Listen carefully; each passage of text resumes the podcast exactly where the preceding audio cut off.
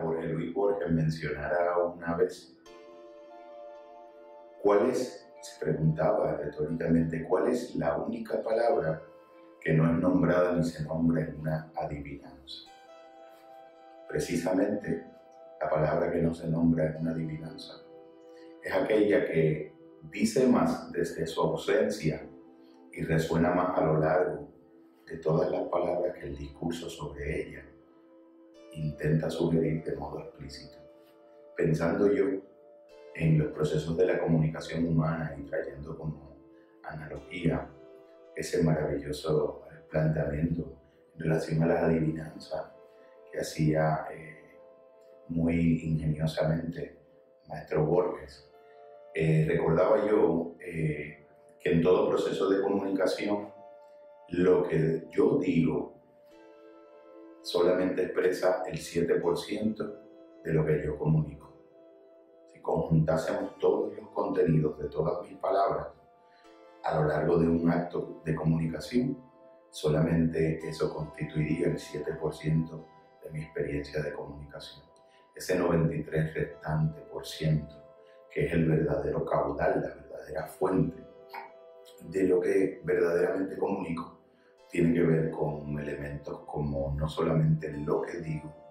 sino cómo lo digo y desde qué estado interno de mi ser emito la comunicación de lo que digo. Pienso yo y se me ocurre la idea de invitarlos a hacer el ejercicio, eh, personalmente también intento, de salir un día por la mañana y proponernos eh, algo así como Hoy me voy a proponer en todas las relaciones y en todos los contactos humanos que establezca, eh, presentarle a mi semejante un discurso silente y caudaloso sobre la ternura sin utilizar en ningún momento la palabra ternura. Comunicarle a mi compañero semejante un discurso y una comunicación y una experiencia sobre la gentileza sin mencionar en ningún momento la palabra gentileza. Compartir a su vez sobre la flexibilidad, sobre la fluidez, sobre la paciencia, sobre la capacidad de adaptación y la suavidad, discursando copiosamente desde mi silencio sobre ella en actos de comunicación en los que,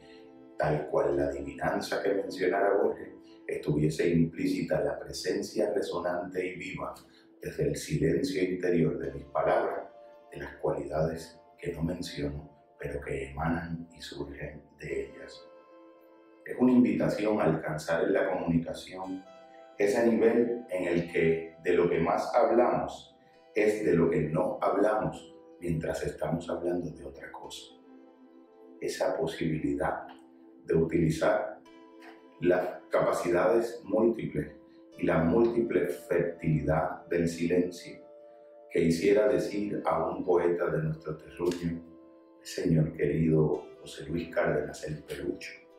Si los hombres pudiéramos aprender a comunicarnos en silencio, sería esta la más perfecta forma de comunicación humana. Qué maravilla la manera en que toda persona que se enamora de poder alcanzar las mejores maneras y más refinadas en el decir,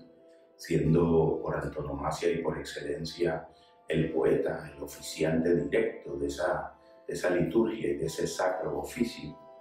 La manera de alcanzar en el orden de las palabras el poder decir más sugiriendo que diciendo. La manera de poder referir más desde lo que se omite pero de algún modo se encuentra implícito como en una larga paráfrasis o adivinanza que de lo que las propias palabras dicen de modo denotativo y explícito. Siempre he dicho que un verdadero poeta muchas veces es más deslumbrante y es más eh, catedrático en su maravillosa enseñanza y tiene efectos más transformadores, hablando con gentileza y con sencillez de la hojarasca de un otoño de su aldea, de lo que pudiera ser muchas veces un cosmólogo o un teórico físico, hablando con fórmulas matemáticas del origen del universo o de la transformación en una estrella del hidrógeno en helio. La adivinanza, ¿cuál es la palabra que no se menciona a lo largo de una adivinanza? ¿De qué maneras el lenguaje nos permite la comunicación humana volver a recuperar esa capacidad de resonancia invisible pero profunda, de resonancia inaudible pero caudalosa, de flujo interminable, de capacidad transformadora, esa capacidad de poder decir desde un silencio caudaloso lo que no se menciona, que todos los días podamos salir a comunicar la palabra que no se dice desde lo omitido en el silencio en una comunicación maravillosa que se dijera ternura, gentileza, flexibilidad, fluidez y suavidad. Un discurso sobre lo que no se habla, que es la esencia de todo lo que se comunica.